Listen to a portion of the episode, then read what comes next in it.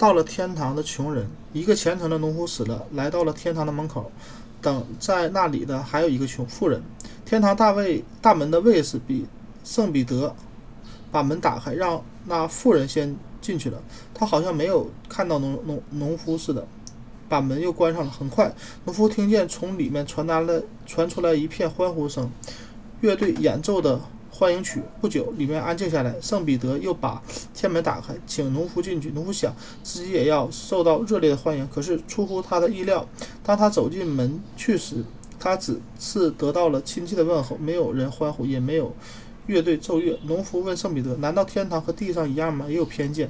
圣彼得说：“不是的，你和富人一样，在天堂里都会快乐。只是像你这样的穷人走进天堂来的，每天都有；但是富人要许多日子才来一个。”